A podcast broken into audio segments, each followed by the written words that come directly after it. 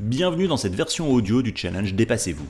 Depuis votre plateforme de podcast préférée, vous avez accès gratuitement à l'intégralité du challenge animé par Salim Nassur dans le cadre du mouvement Mars. Pour profiter au maximum de l'expérience et devenir une meilleure version de vous-même, rendez-vous sur le site dépassez-vous.fr. d e p a s s e z v o u s.fr. Vous y trouverez les défis du jour, les rituels quotidiens, les ressources essentielles et vous pourrez aussi échanger avec notre communauté en toute bienveillance. C'est là aussi totalement gratuit. À présent, place à Salim. Pour se dépasser dans ce challenge, comme dans tous les autres événements de la vie, il vous faut trouver la motivation de faire et de vouloir faire. Le problème, c'est que chez certains d'entre nous, il existe un phénomène qui peut réduire vos rêves et vos projets à néant. Il s'appelle la procrastination. Il peut être destructeur euh, si on n'y fait pas attention. Car après tout, pourquoi faire quelque chose maintenant alors qu'on pourrait le remettre à demain? Suivez-moi pour briser ensemble les chaînes qui vous lient à la procrastination et qui vous empêchent d'avancer dans la vie.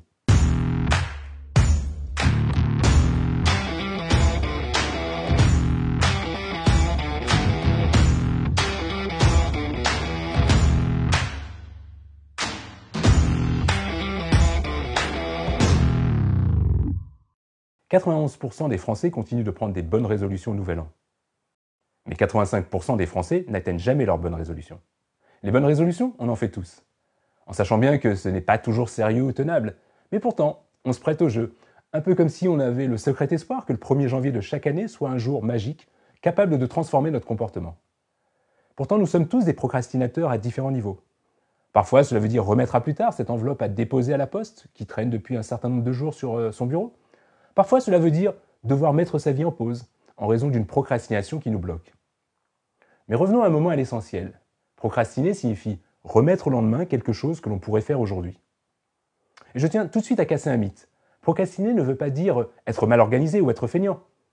Non. On pense souvent que les petites choses peuvent se faire rapidement et que par conséquent, on peut les faire plus tard, sans se fixer de date, à un moment quand on sera motivé par exemple. Le problème, c'est que rien ne prouve que cette motivation sera présente le lendemain, ou même la semaine suivante. Et parfois, elle peut même totalement disparaître, vous laissant seul avec des cartons non défaits de votre déménagement, ou encore avec ce cadre à accrocher qui reste désespérément à terre. Quand on procrastine, on repousse ses objectifs.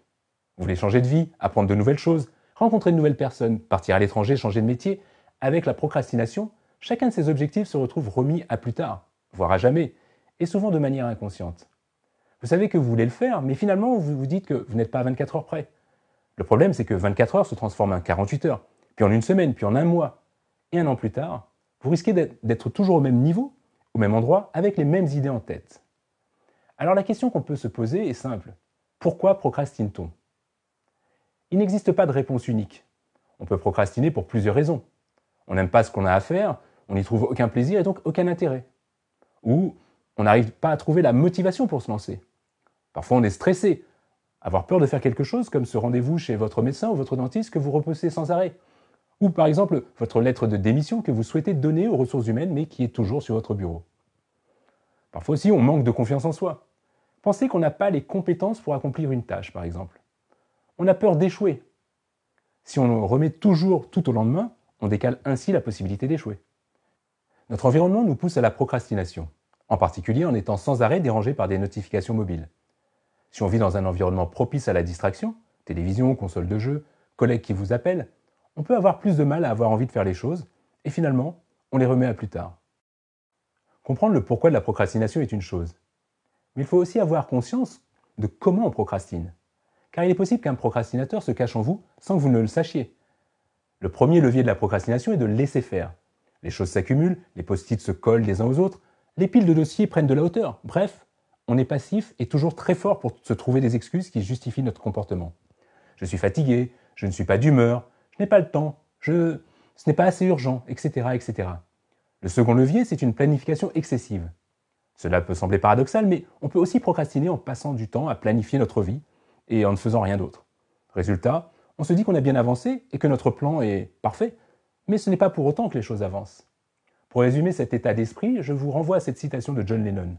Life is what happens to you while you're busy making over plans. En français, la vie c'est ce qui se passe pendant qu'on est occupé à la planifier. Dans ce cas, les procrastinateurs ne font pas rien, ils font juste autre chose que ce qu'ils devraient faire. La procrastination touche tout le monde et concerne toutes nos actions. La révision quand on est étudiant, les tâches administratives, son plan de carrière, le rangement, le ménage ou le repassage, entre autres exemples. Vous souvenez-vous du député Thomas Thévenoud En 2014, il est resté seulement 9 jours au gouvernement en tant que secrétaire d'État du commerce extérieur et des Français de l'étranger, en raison de démêlés qu'il avait avec le fils, qu'il justifia par une phobie administrative, un terme qu'il déposera par la suite à l'INPI. Car oui, on peut être procrastinateur et avoir de la suite dans les idées. Alors comment se sortir de ce cercle vicieux de la procrastination? Pour cela, il faut comprendre comment elle fonctionne. On procrastine car on préfère la satisfaction immédiate à l'atteinte d'un objectif futur. Cette satisfaction générant alors un micro-plaisir qui sera ensuite répété à l'infini. Quand on procrastine, on, sait que cela va nous nuire et que cela va nuire aux réussites de nos objectifs. C'est donc un poison qu'il faut retirer de notre vie. Attention toutefois, ne pas procrastiner ne veut pas dire devoir travailler en permanence et ne plus avoir de plaisir, bien au contraire. Cela signifie s'assurer que les choses importantes soient faites en temps et en heure pour vous libérer de l'énergie, du temps et de la disponibilité mentale pour pouvoir profiter pleinement de votre vie. Le problème avec la procrastination, c'est que ses conséquences ne sont pas toujours négatives. Parfois, lorsque nous sommes au pied du mur, on met les bouchées doubles et on réussit à atteindre l'objectif.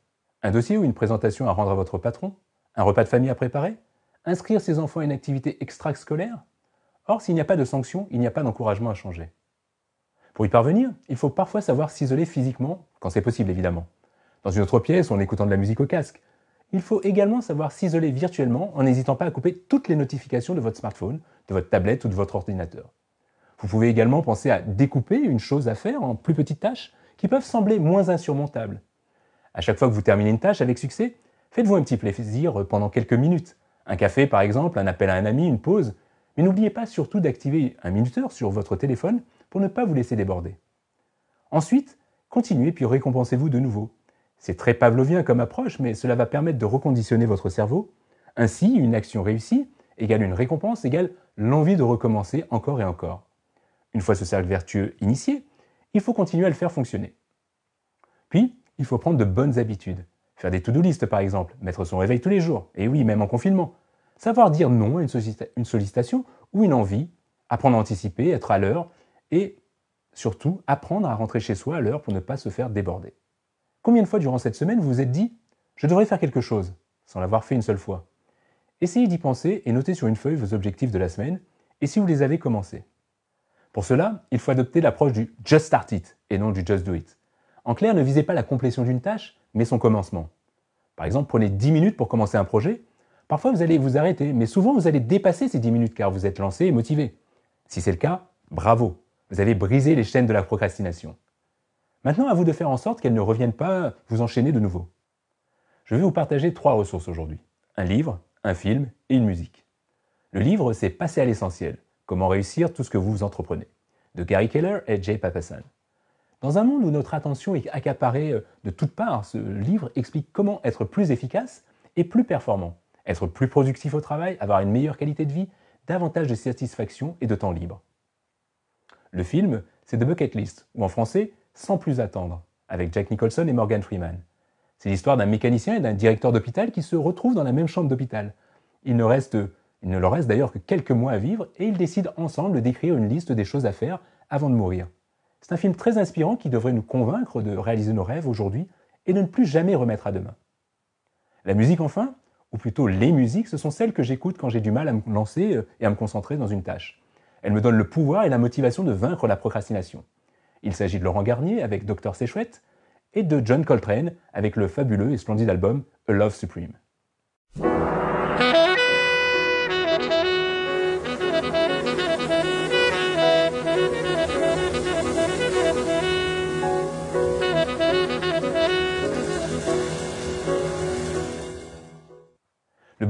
Regroupe des outils très pratiques pour éviter la procrastination et ne pas perdre de temps en matière de planification.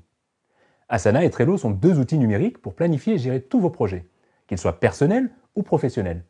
Faciles à prendre en main, ils peuvent se révéler très puissants pour ne pas s'écarter de son objectif de vie. Ils disposent d'une version gratuite qui peut largement vous suffire dans un premier temps. Testez-les et dites-moi ce que vous en pensez. Les liens sont en description comme d'habitude. Je voulais aussi mentionner Evernote pour faciliter la prise de notes. De votre liste de courses à votre liste de choses à faire avant de mourir, les outils de prise en notes sont très pratiques pour consolider toutes vos pensées, idées et projets au même endroit. Enfin, gérer son emploi du temps avec euh, un calendrier électronique de type Google Calendar et l'assurance de ne jamais rien oublier ou de ne plus être en retard. Pour le challenge du jour, je vous propose de créer votre bucket list. Écrivez la liste non hiérarchisée des 10 rêves que vous voudriez réaliser dans votre vie. Faire une randonnée dans le Grand Canyon, piloter une voiture de course, sauter en parachute, rencontrer un personnage important, tout est possible. Ensuite, promettez-vous d'accorder un peu de temps pour trouver comment réaliser ces rêves. Profitez du confinement par exemple pour mettre en place un plan d'action, et lancez-vous dès la fin de ce confinement, voire même avant si vous le souhaitez. Vous pouvez partager cette liste sur les réseaux sociaux, sur notre groupe privé Facebook et surtout sur tous vos profils personnels. Vous pouvez également nominer trois personnes pour connaître leur bucket list. N'oubliez pas, s'il vous plaît, de mentionner Mars et d'utiliser le hashtag Dépassez-vous. De mon côté, je suis fier d'avoir atteint un, des objectifs de ma bucket list, lancer Mars et être capable de vous partager ces vidéos dans le cadre de ce défi quotidien. Alors, à vous de faire la même chose, et n'oubliez pas, dépassez-vous. Pour profiter au maximum de l'expérience et devenir une meilleure version de vous-même, rendez-vous sur le site dépassez-vous.fr. D